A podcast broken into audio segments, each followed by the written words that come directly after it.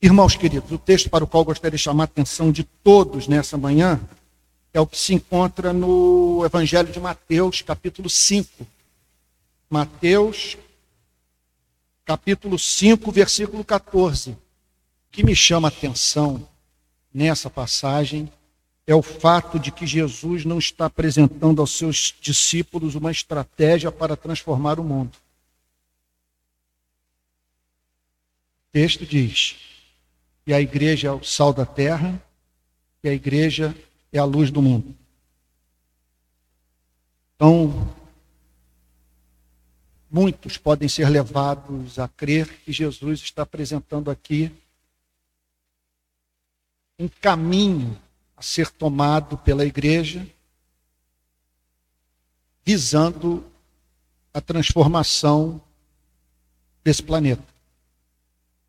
Mas não é isso que Jesus está ensinando. O que ele faz é simplesmente dizer o impacto que os cristãos causarão no mundo se sua profissão de fé for autêntica. O que ele está dizendo é o seguinte: que se a igreja não for sal da terra e luz do mundo, ela não é igreja.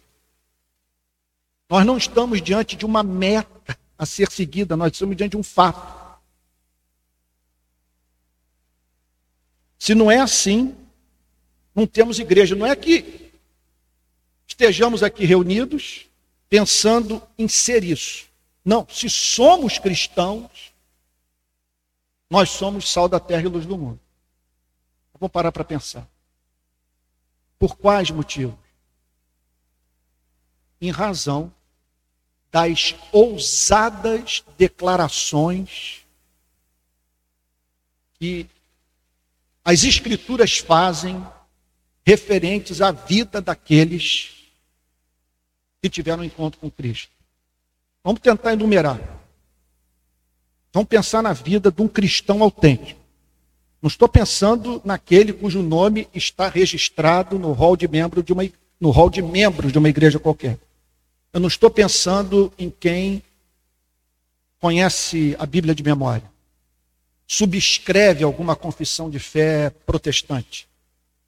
Não estou pensando em quem dá dízimo, frequenta culto dominical, porque você pode fazer tudo isso sem ter passado pela experiência que Jesus chama de novo nascimento. Você pode até orar, participar de vigílias. O mais impressionante é a Bíblia declarar que você pode ter dons espirituais.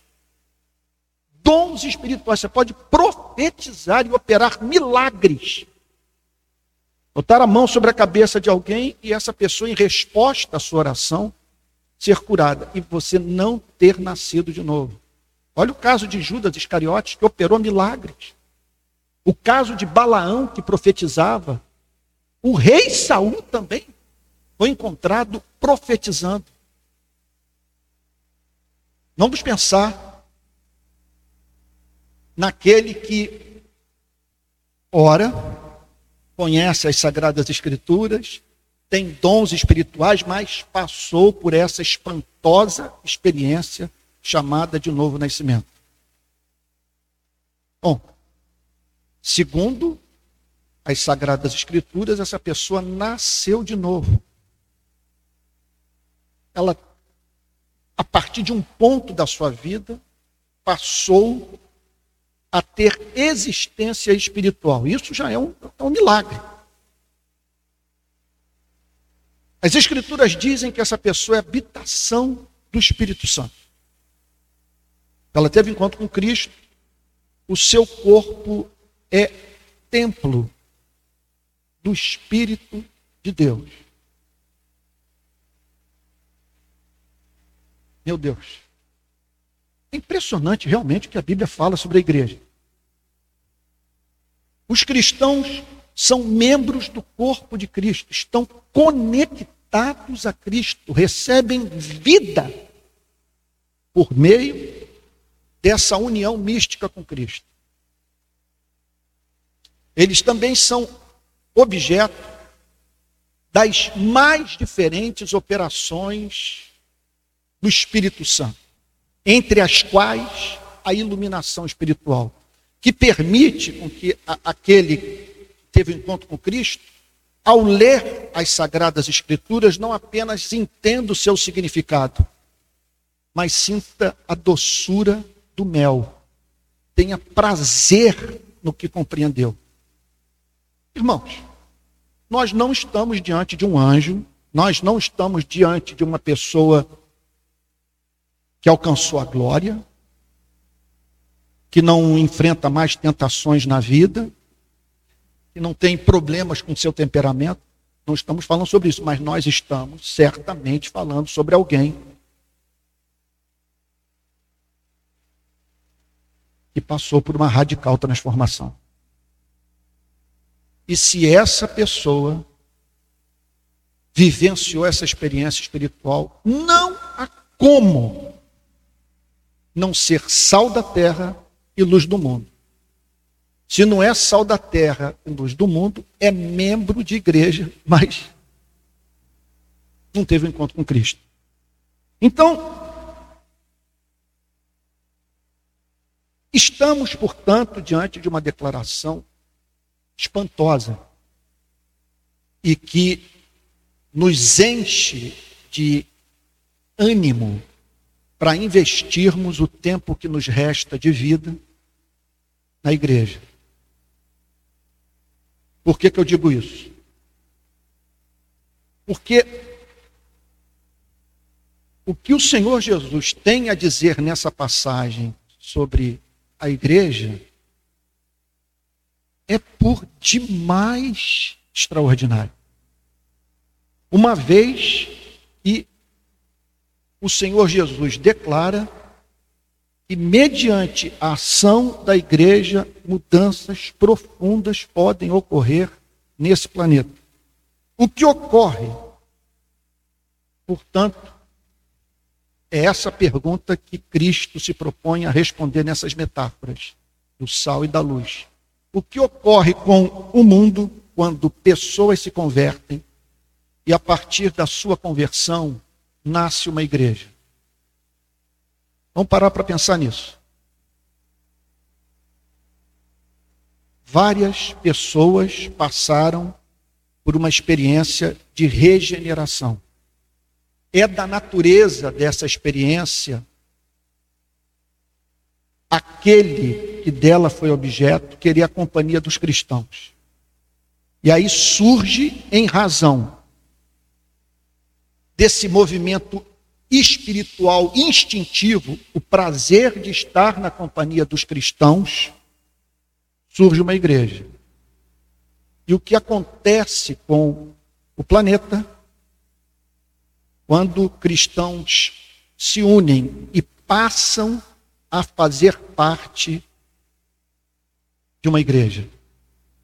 Em primeiro lugar, o Senhor Jesus declara nessa passagem que o mundo terá luz. Por que os cristãos são considerados por Cristo luz? Porque eles estão ligados a Cristo. Por estarem ligados a Cristo, eles compreendem certas verdades referentes à vida. Por exemplo, nós, mais do que qualquer outro ser humano, sabemos que a vida é dura, curta e incerta. Nós pegamos nesse planeta tudo de leve. Se somos cristãos, nada nos embasbaca. estar em Paris, Nova York, Amsterdã. Somos capazes de expressar o nosso culto de ações de graças por, pelo acesso a esses privilégios da vida. Mas nós sabemos que a nossa existência é curta, nós duramos pouco. A nossa existência é incerta. e somos confrontados com o fato que fomos designados como ovelhas para o matador. Fomos convocados para reproduzir a vida de Cristo. Além dos sofrimentos inerentes a essa presente vida, há aqueles que são somados pela, a esses pela própria experiência com Cristo. Bom, e é claro que se você crê nessas grandes verdades, tão ignoradas pela nossa espécie, você é luz. Porque você está funcionando de uma tal maneira na sociedade que quem tem contato com você é aproximado do mundo real. O contato com você faz com que essa pessoa passe a não ignorar algumas das principais verdades referentes à condição humana.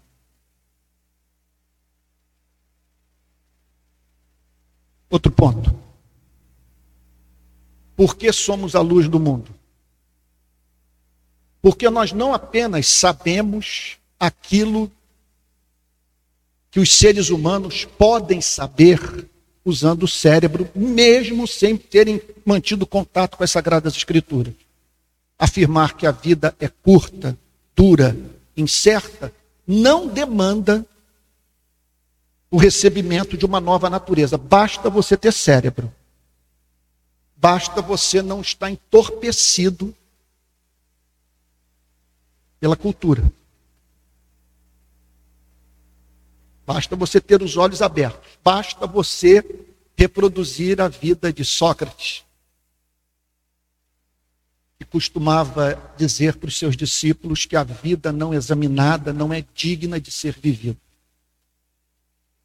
O cristão, de certa forma, é um filósofo, porque o contato com as Sagradas Escrituras o faz pensar na condição humana. Agora, há aquelas verdades que só os cristãos conhecem. Por exemplo, quando nós vemos essa cultura de lacração no Brasil, lacraram um rapaz chamado Monarque, vacilou terrivelmente. Propôs uma democracia que lida confortavelmente com a organização de partido nazista. Perdeu o contato com a realidade. O outro pegou um avião, saiu daqui, foi para a Ucrânia e viu mulheres deixando atrás de si suas cidades, suas casas, seus parentes, seus sonhos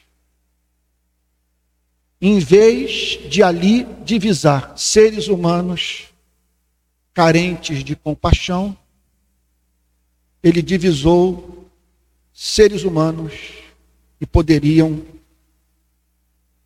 lhe proporcionar prazer.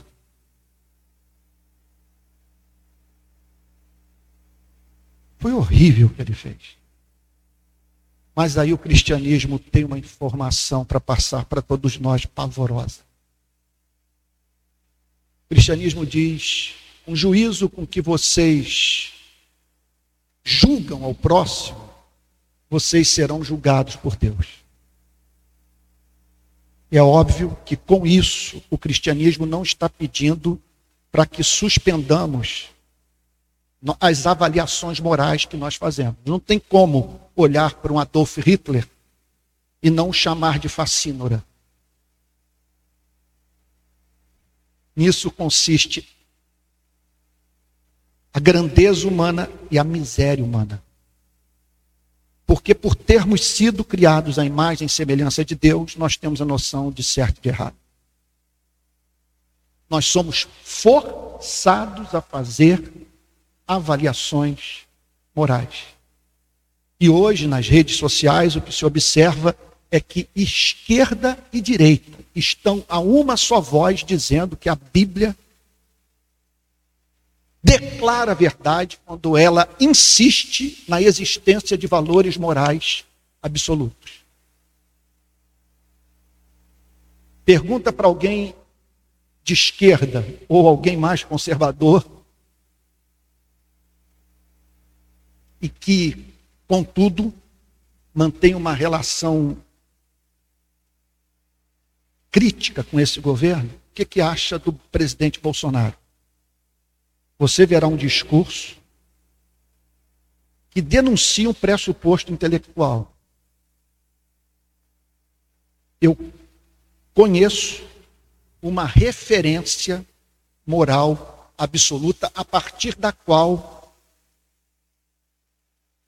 eu me encontro em condição de julgar o discurso e o desempenho do presidente da República. Aí você chega para um conservador de direita. Pergunta a ele o que, que ele tem a dizer sobre o presidente Lula. E ele vai dizer que se encontra em condição, por ter acesso a essa referência moral pressuposta, de dizer que ele não é digno de ocupar novamente o cargo de presidente da República. O cristianismo diz para a direita e para a esquerda: vocês não conseguem agir de uma outra maneira. Porque antes de vocês serem de esquerda e de direita, vocês são seres humanos. E por terem sido criados à imagem e semelhança do seu Criador, vocês são forçados a fazer avaliações morais. O que a Bíblia proíbe não é avaliação moral. Não é você chamar o feio de feio, o injusto de injusto, o cruel, de cruel. O que a Bíblia condena é julgamento intuitivo dos seres humanos. Você se dizer em condição de separar o joio do trigo. Dizer quem é quem na igreja. A Bíblia condena também você julgar uma pessoa pelo seu pior momento. Fazer uma avaliação completa da vida de um ser humano em razão de um momento infeliz da sua vida. Isso é crueldade. Mas nós somos forçados a fazer avaliações morais. Não temos como evitar isso. De modo que inexiste aquele tipo de ser humano que poderíamos chamar de amoral.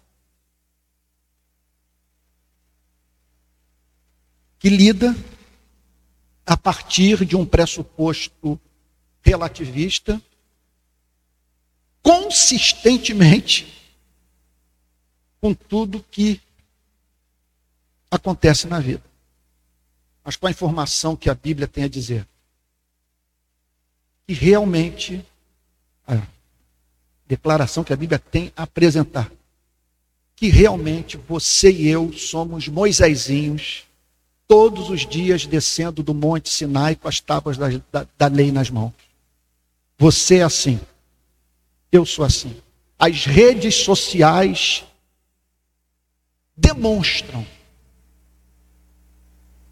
que nós somos seres morais e não apenas isso, vivemos a fazer julgamentos.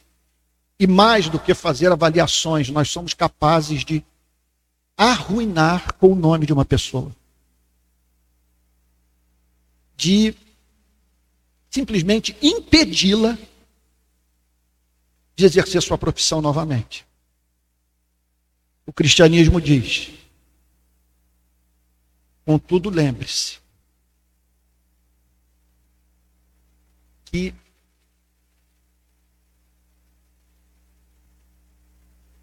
para cada sentença moral que você pronuncia,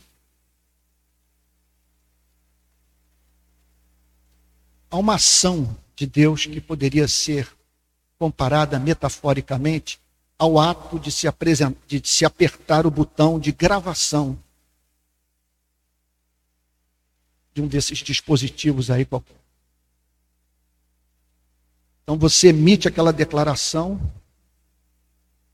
e a sua frase é gravada. Poderíamos usar uma outra metáfora.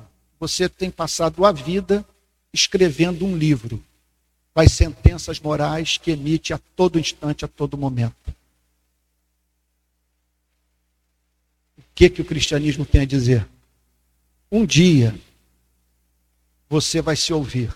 O Criador vai apertar a tecla, a tecla play e vai fazer com que você ouça a si mesmo.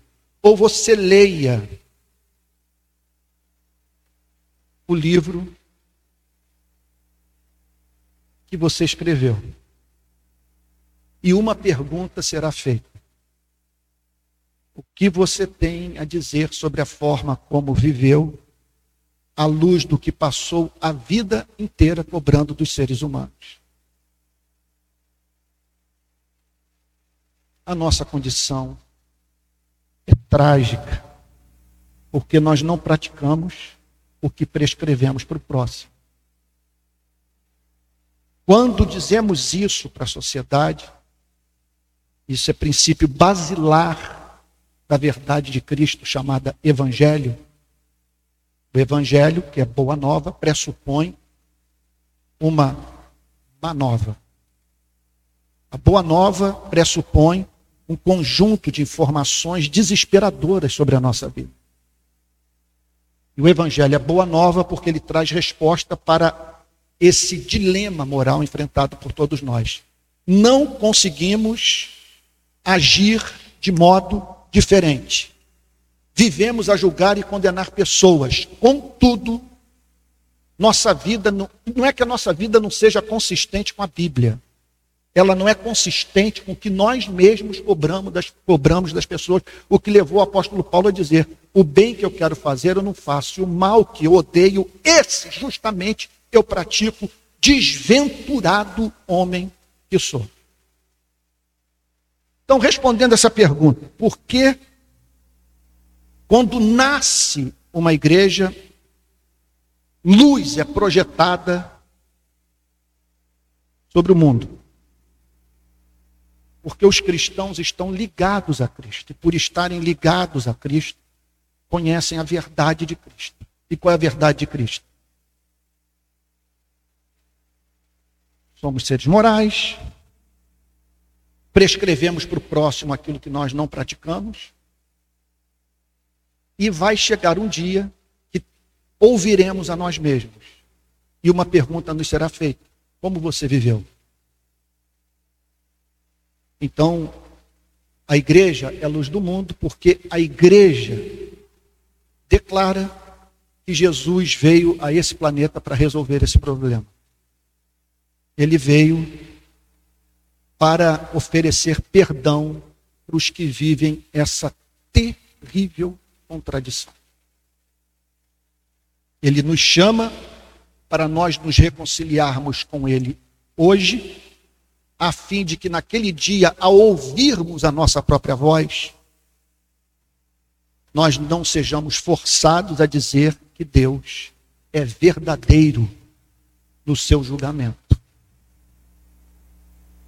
Na decisão soberana de se recusar a ter comunhão conosco, porque nós fizemos muita gente sofrer por conta dos juízos morais que emitimos, contudo, ética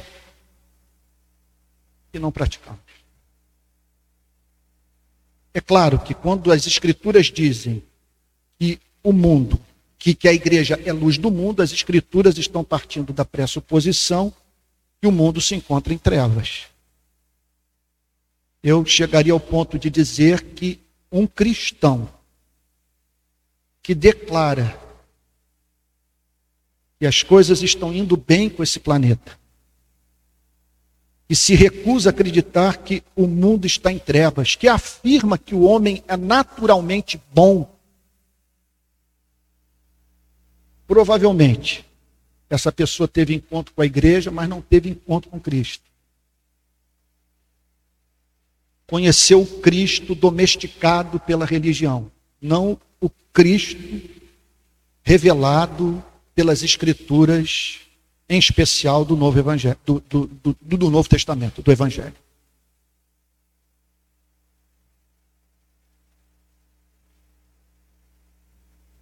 E por que o mundo está em trevas? não sabemos quem somos, de onde viemos e para onde vamos.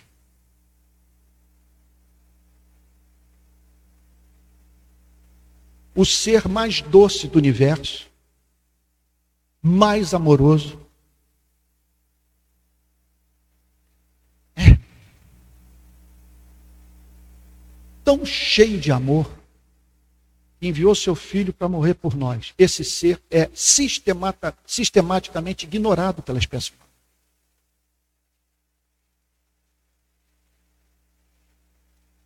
E esses seres que cortam os nossos cabelos, que cuidam dos nossos dentes,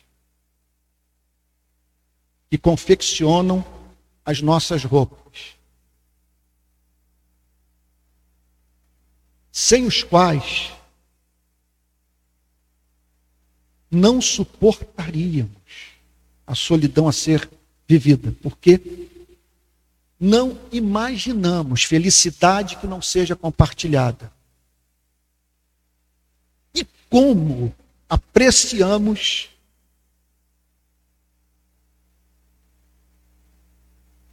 os elogios que recebemos dos membros da nossa espécie.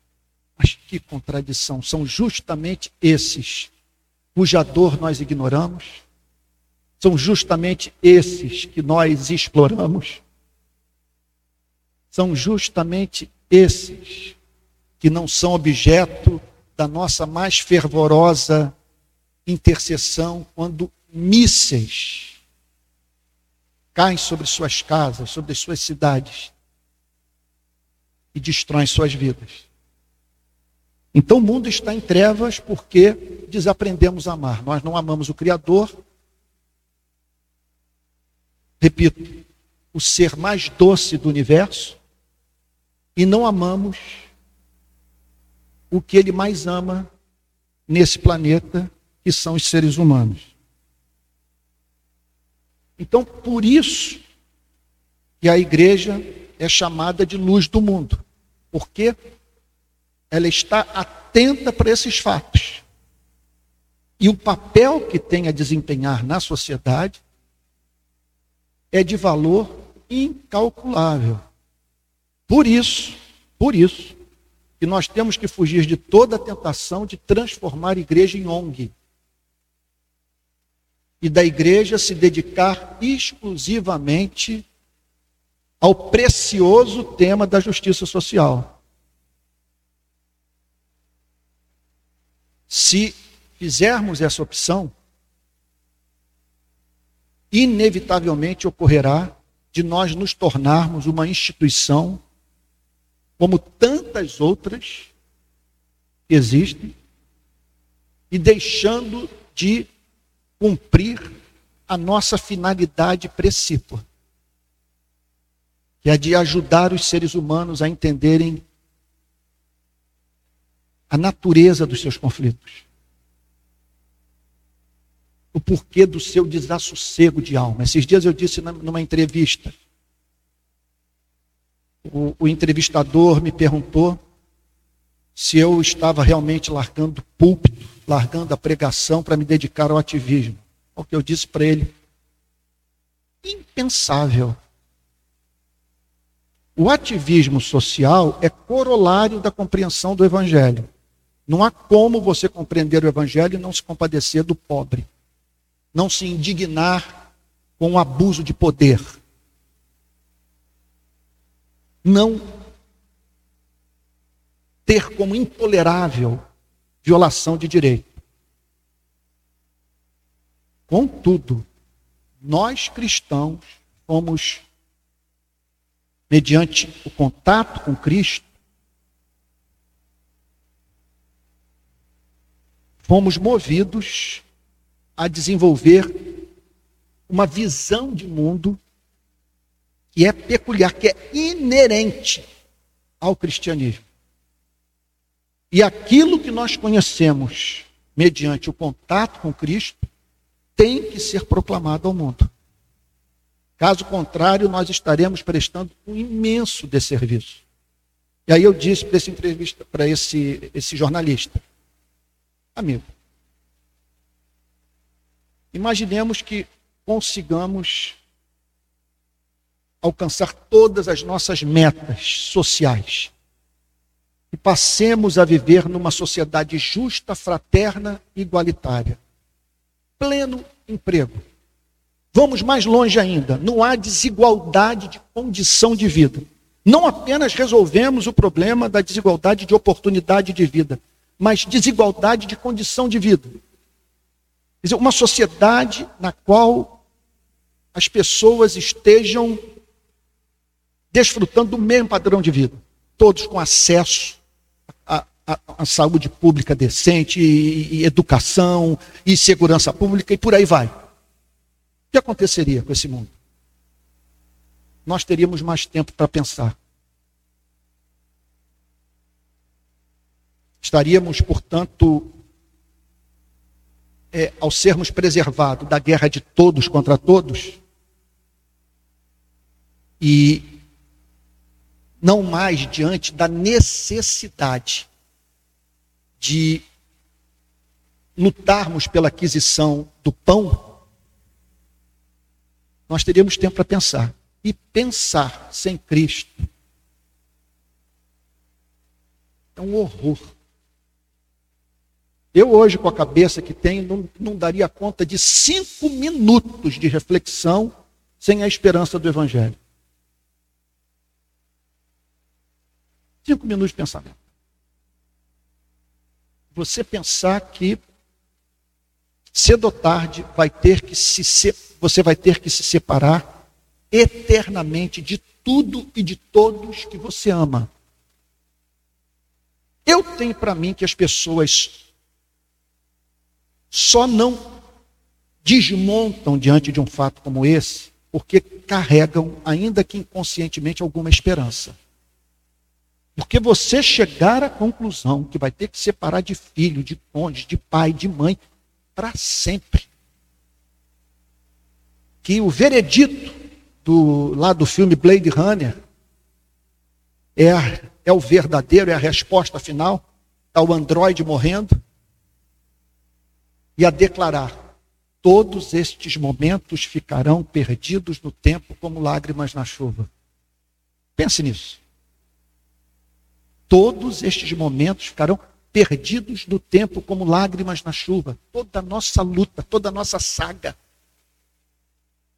todo o nosso desejo de viver num mundo mais justo, tudo isso carente de propósito, de significado. E se um asteroide se chocar contra esse planeta e dizimar a espécie humana, não haverá ninguém do lado de fora para lamentar apenas aquilo que, se, me, se não me falha a memória, Paul, Jean Paul Sartre chamou de desatenta frieza surda do cosmos. Por isso que os cristãos são a luz do mundo. Porque é impossível você ser cristão e não crer na existência objetiva de um ser infinito pessoal, no amor redentor de Deus que está em Cristo, nessa contradição que é fruto da nossa condição de seres morais.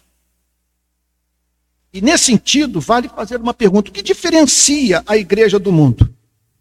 Ela encontrou a Cristo, ouviu sua mensagem, creu na sua pregação e se submeteu de coração e mente ao Evangelho. E, em suma, ela aprendeu a amar. É, é, é, esse é, é o grande diferencial que, em razão do contato com essas verdades que foram socadas para dentro do nosso coração pelo Espírito Santo, nós somos vistos nesse mundo praticando as obras do amor. Nós amamos a Deus, porque, em razão do contato com o Evangelho, nos tornamos fascinados com a sua beleza porque nós cristãos não nos relacionamos com Deus, nós nos relacionamos com o Pai. Então Jesus não, não, fala apenas em termos de um ser soberano, todo-poderoso, onipotente, onisciente, é, é, onisciente, onipotente, onipresente, único, imutável, eterno, independente. Ele, ele acrescenta a todos esses atributos o elemento de doçura, de bondade, de paciência, de longanimidade, de misericórdia, o que torna esse ser absolutamente amável para o cristão. E quando você acrescenta essa definição desse ser autoexistente, imutável, infinito, perfeito em todos os seus atributos, os atributos de santidade, quando você passa a considerá-lo leal, bondoso, compassivo e declara que no tempo e no espaço ele enviou o seu filho para morrer pelos seres humanos, o que habilita o cristão a dizer: Deus prova o seu próprio amor para conosco pelo fato de Cristo ter morrido por nós, sendo nós ainda pecadores. Eu diria para Deus o seguinte: Deus, se essa história contada pelos apóstolos e por Cristo não é verdadeira, o Senhor me permita dizer: jamais ficarei curado da frustração de não adorar um Deus tão maravilhoso assim, melhor do que o Deus real. Aí eu me lembro daquela missionária baiana que eu conheci no Nordeste. Ela disse o seguinte: Deus é tão bom, tão bom, tão bom, que se houvesse algum melhor do que ele, ele mesmo mostraria. Então, é, é, é por isso que ele faz tudo para a glória do seu nome. O que em nossa vida é vaidade, nele não é.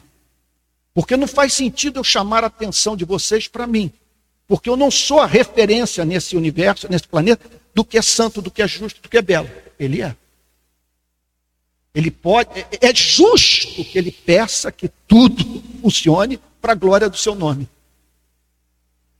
Como diz Jonathan Edwards, se não me falha a memória, ele é tudo o que gostaria de ser e faz tudo aquilo que ele quer fazer.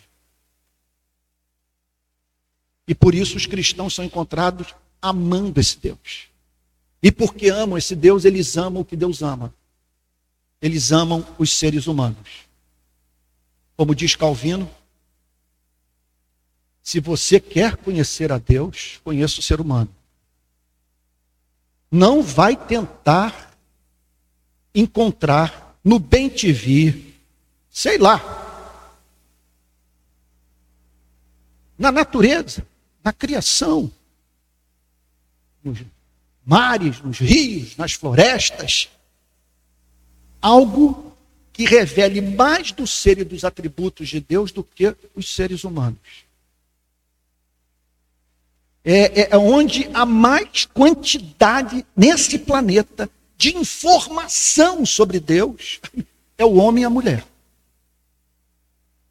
Olha esse ser, por exemplo, voltando para casa e abraçando o filho que se lança nos seus braços e, tomado de emoção.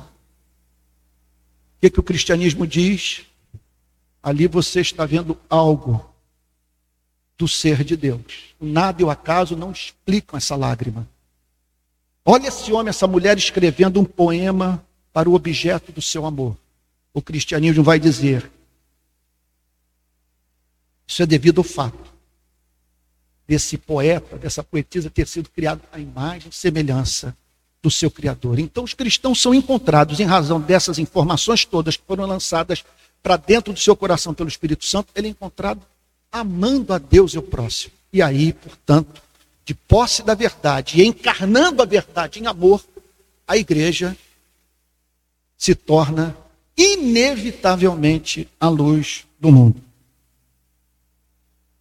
Segunda afirmação, segunda, é, respondendo essa pergunta, é, o que ocorre com o mundo quando pessoas se convertem ou nascem uma igreja? Então, lhes disse, em primeiro lugar, o mundo terá luz. Segundo lugar, o mundo perceberá em seu seio um povo diferente. Olha só. A igreja não terá como se ocultar. Ela vai ser como uma cidade feita no monte. Então, devido à natureza da obra da salvação, em todo o tempo ela dará evidência de ter estado com Cristo. Não é que essa seja uma meta a ser perseguida por nós. É assim se formos cristãos. Quem tiver contato conosco vai voltar para casa dizendo: Eu nunca fui tratado com tanta dignidade. Essa pessoa, sem ser solene, deu mostras de ter levado a sério a minha vida. O garçom do restaurante onde você almoça vai dizer: não tem cliente mais amável do que esse cristão. Ninguém me trata com mais respeito.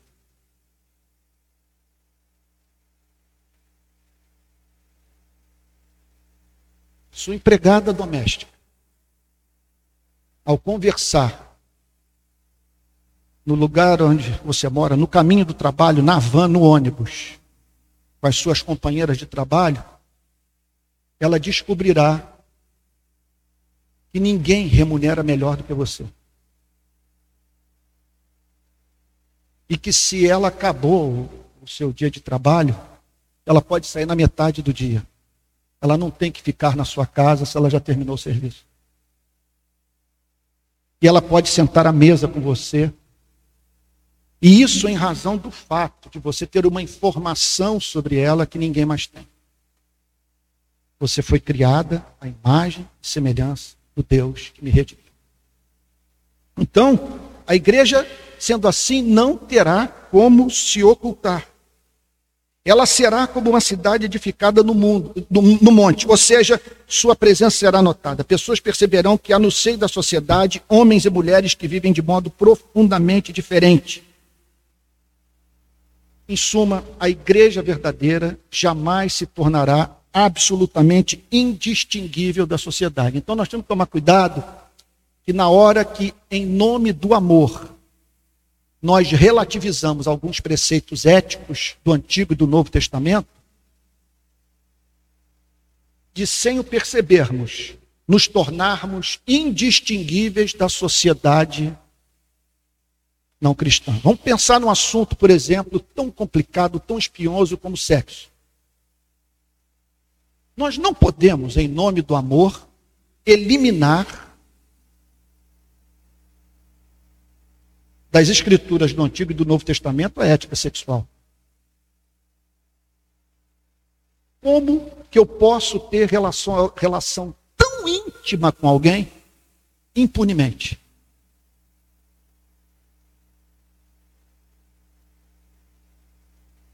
Como disse S. Lewis, você nunca se deparou com um ser humano comum.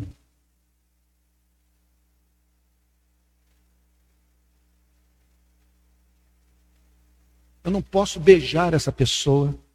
Eu não posso abraçar essa pessoa. Eu não posso me envolver com essa pessoa se eu não tenho a intenção de administrar o amor que eu despertei. Eu não tomei a decisão de ser responsável por quem eu cativei.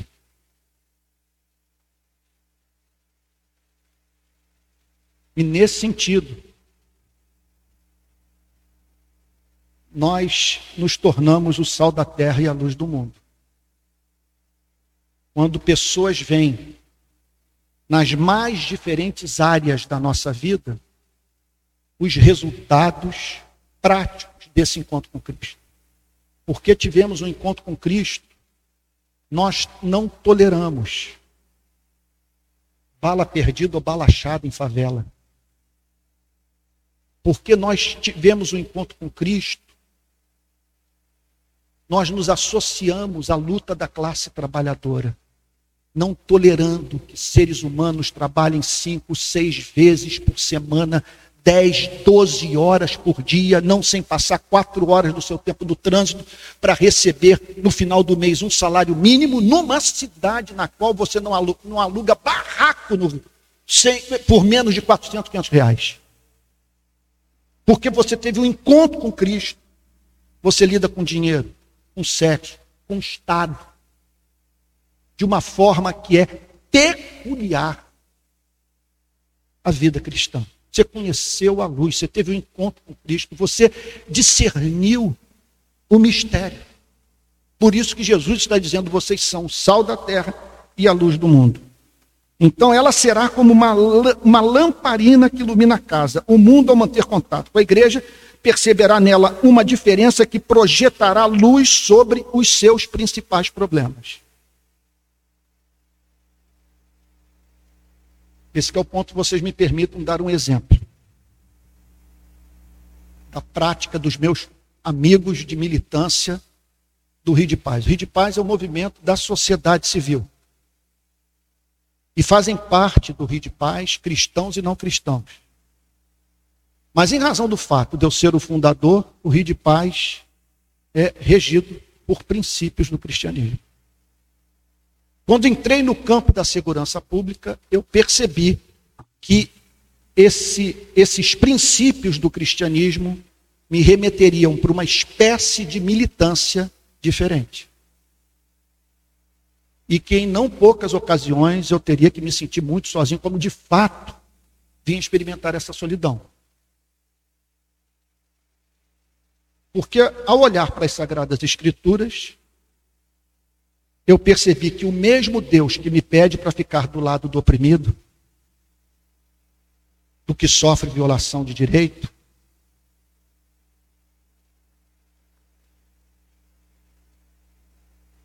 do que é exposto pelo próprio estado à trivialização da sua vida,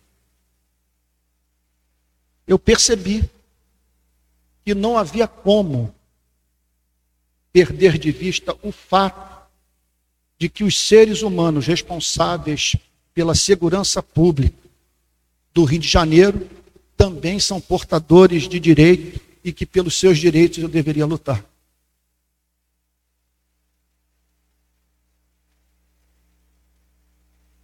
Ainda esses dias, nós temos aqui um, um membro da igreja que pertence ao batalhão de operações policiais da Polícia Militar. Ele disse para mim essa semana, Antônio, eu entrei no seu Facebook e li os comentários referentes ao post do dia que você aceitou o convite para pregar no batalhão.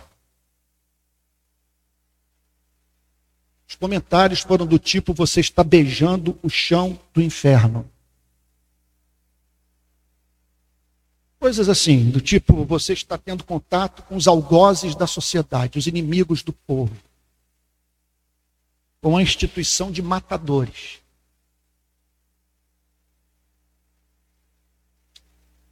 Ao que eu pensei.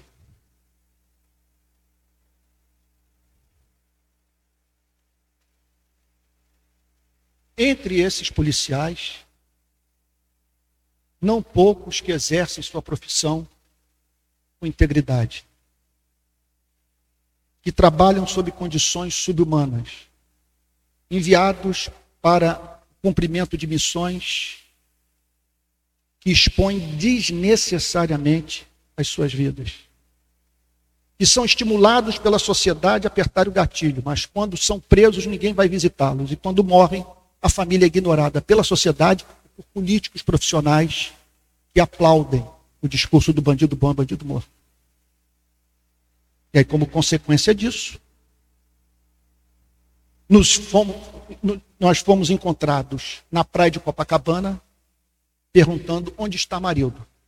Fomos os primeiros. No dia seguinte, o PP, que eh, naquele período era da Rocinha, se lembra como nós subimos, fomos na casa do Amarildo, e eu saí do morro no primeiro dia, até, até com a Adriane, final de semana desses românticos, estávamos na serra. Aí acabaram com todo o nosso romantismo, que tivemos que descer, que a família ligou para mim pedindo ajuda. Olha, desapareceu aqui um membro da nossa família, e quem praticou o ato foi a polícia militar. Aí fui para a comunidade, uma irmã de uma igreja pentecostal, descendo do morro, viu o Amarildo nas mãos da polícia militar saí do morro completamente convencido do fato que a polícia havia cometido um crime e botamos lá, onde está a Marilda. E lançamos a campanha que foi de grande valor para que aquele crime fosse elucidado. E, é claro, uma instituição tão importante para o funcionamento da nossa democracia fosse aperfeiçoada. Agora, chegou o dia que uma policial ligou para a gente e disse: Nós estamos morrendo e vemos a eficácia das suas manifestações e como que vocês conseguem botar nas primeiras páginas dos jornais é, as causas que abraçam. Nós gostaríamos de saber se vocês estão dispostos a defender a nossa causa. nós estamos morrendo. Cheguei para os voluntários e disse o seguinte: olha, nossa sede é no Jacarezinho. Se fizermos essa manifestação, vocês têm consciência. Nas nossas andanças pelas comunidades do Rio de Janeiro, andamos em todas. Pode acontecer conosco. Um dos momentos mais bonitos da nossa história, quando todos disseram: se tivemos que pagar um preço, vamos pagar esse preço. Mas nós somos cristãos. E precisamos emitir essa nota para o Rio de Janeiro. Direitos humanos não tem lado. Nossa luta tem que ser simétrica. Por isso levamos as fotos dos policiais para a praia de Copacabana, mas não sem antes desenrolar essa história lá dentro. E dizer: a condição para continuarmos trabalhando aqui é que a gente possa realizar esse ato público.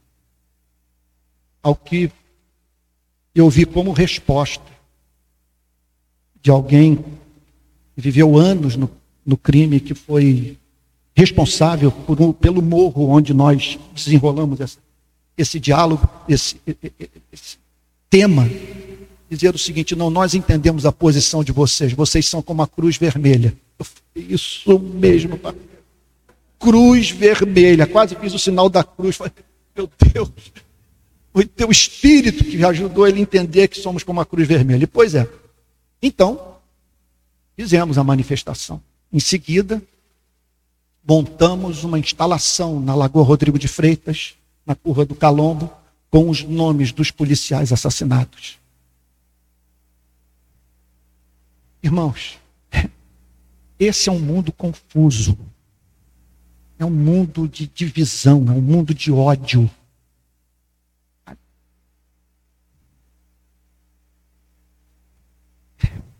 E o que o cristianismo vai fazer quando nós nos dispomos a atuar de modo destemido na sociedade é nos dar simetria, bom senso, equilíbrio, de modo que todos percebam que a nossa luta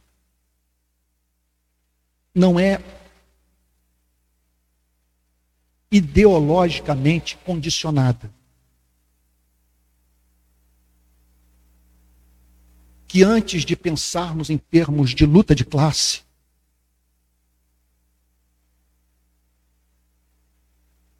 nós pensamos em termos de queda, de seres criados à imagem e semelhança de Deus e de um amor que nos move, repito, a amar simetricamente a todos. E eu me lembro de ter dito naquela época: depois eu disse isso no próprio batalhão, quando fui lá pregar. Ora, estou aqui no espírito daquele que, apesar de ter sido morto pela polícia, porque foi o pastor e a polícia que se juntaram para matar a Cristo. Contudo, ele olhou para um centurião e disse o seguinte: Olha, vocês estão vendo esse comandante aqui do batalhão? Vocês ouviram o que ele acabou de me dizer? Senhor, manda uma palavra para o meu servo. E ele será curado, porque eu não sou digno que o Senhor entre na minha casa. A minha profissão me expõe a conflitos morais terríveis. Eu tenho dramas de consciência insuportáveis.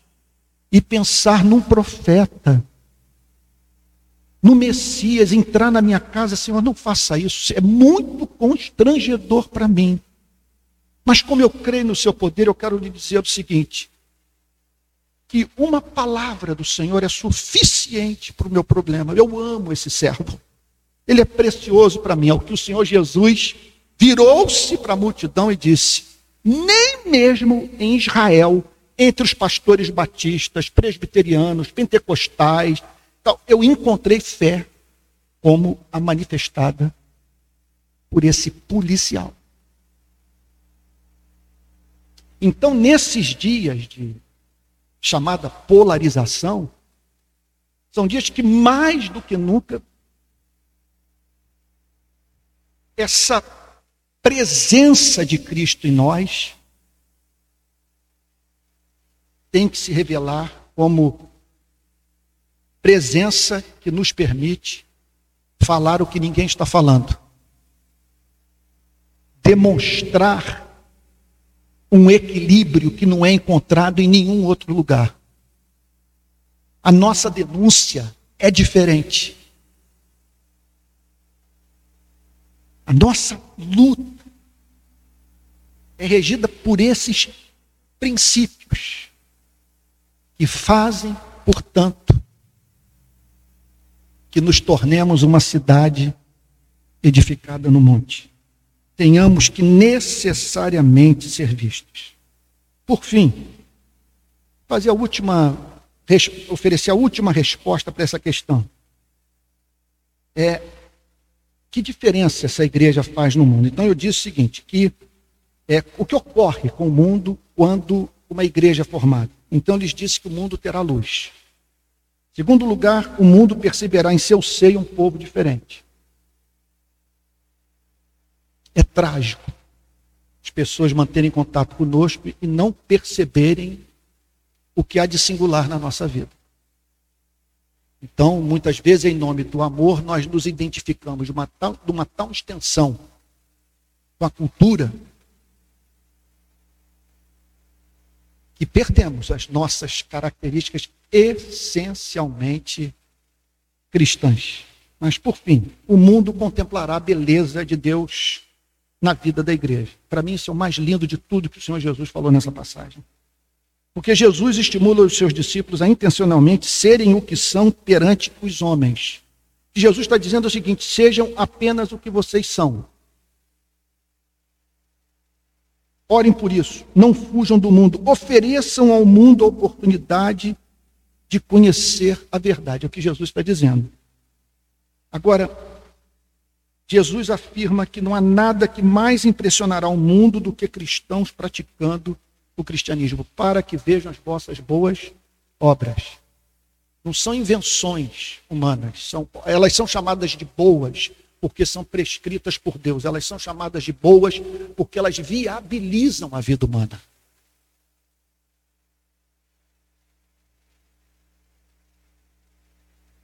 Então Jesus afirma que não há nada que mais impressionará o mundo do que a prática do cristianismo, parte da igreja. Jesus chama a atenção dos seus discípulos para o fundamento e meta da existência da igreja no mundo. Vamos lá.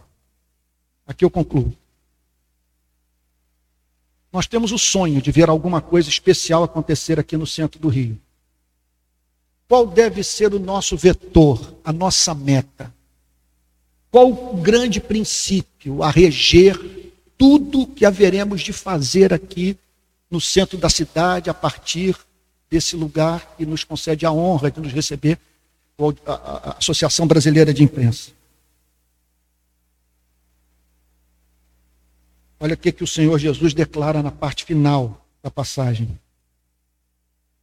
Assim brilhe também a luz de vocês diante dos outros, para que vejam as boas obras, não são os nossos sermões grandiloquentes, não são as peças de oratória que nós apresentamos do púlpito, são as boas obras.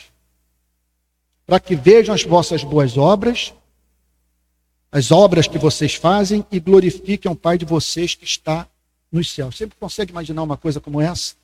De nós vivermos de uma tal maneira que as pessoas serão levadas a dizer: Isso é uma obra divina. É, tem algo de muito especial na vida dessa gente que só pode ser atribuído a Deus. E essas pessoas serão encontradas glorificando a Deus por verem a beleza de Deus nas nossas vidas. Essa é a nossa meta. Essa é a nossa meta e talvez você tenha entrado aqui com seus problemas, esperando uma palavra de esperança, e eu espero que você encontre aqui nesses próximos domingos muita esperança. Sabe? você realmente saia daqui no domingo em condição de enfrentar a segunda-feira. Mas hoje, por estarmos iniciando algo novo aqui, pensando em cristãos reunidos para mudar essa cidade, pensando na igreja da resistência, vamos assim dizer, eu, eu me senti inclinado a trazer essa mensagem que atende uma demanda sua. Uma demanda minha, do meu espírito, do seu espírito, que é a demanda de encontrarmos sentido para essa presente existência. E Deus está nos chamando para vivermos a vida mais significativa que um ser humano possa conceber. Ser sal da terra e luz do mundo, você trazer sabor à vida das pessoas. Quando elas estiverem em contato com você, sentirem sede de Deus. E você ser luz. E ajudar as pessoas a se conhecerem, a entenderem a natureza dos seus problemas de, da sua presença numa cidade confusa como essa, trazer sobriedade, trazer é, temperança, bom senso, misericórdia.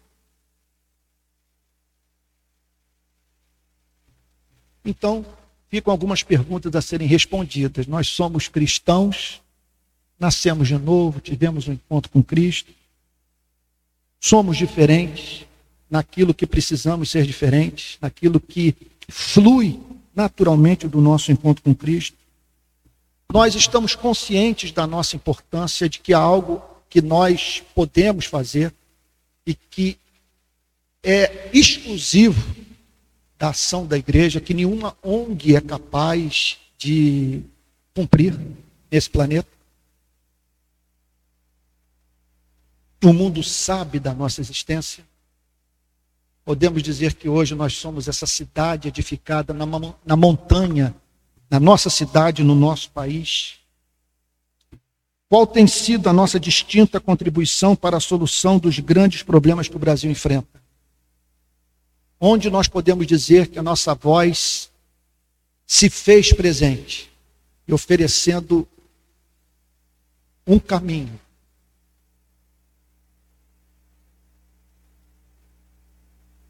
cuja beleza é evidente a todos. Vivemos a fé, conseguimos divisar a glória da nossa vocação, que é viver para fazer pessoas se encantarem pelo Criador.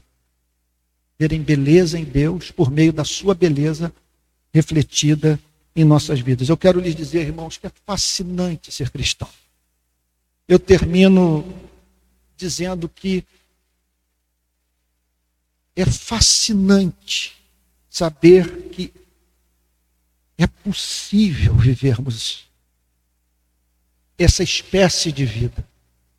É fascinante saber que, se somos o sal da terra e a luz do mundo, mudanças podem ocorrer nesse planeta. É uma passagem profundamente otimista, porque o sal salga. O sal, é, na, naquele contexto que não havia é, é, geladeira, o sal era esfregado na carne para que a carne não apodrecesse.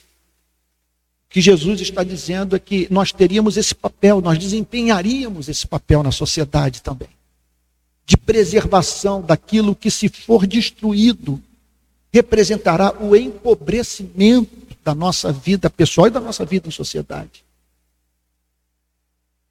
E se somos luz, isso significa que no contato conosco, pessoas vão saber quem são, de onde vieram, para onde vão, e que Deus amou o mundo de tal maneira que deu seu Filho unigênito, para que todo aquele que nele crê não pereça, mas tenha a vida eterna.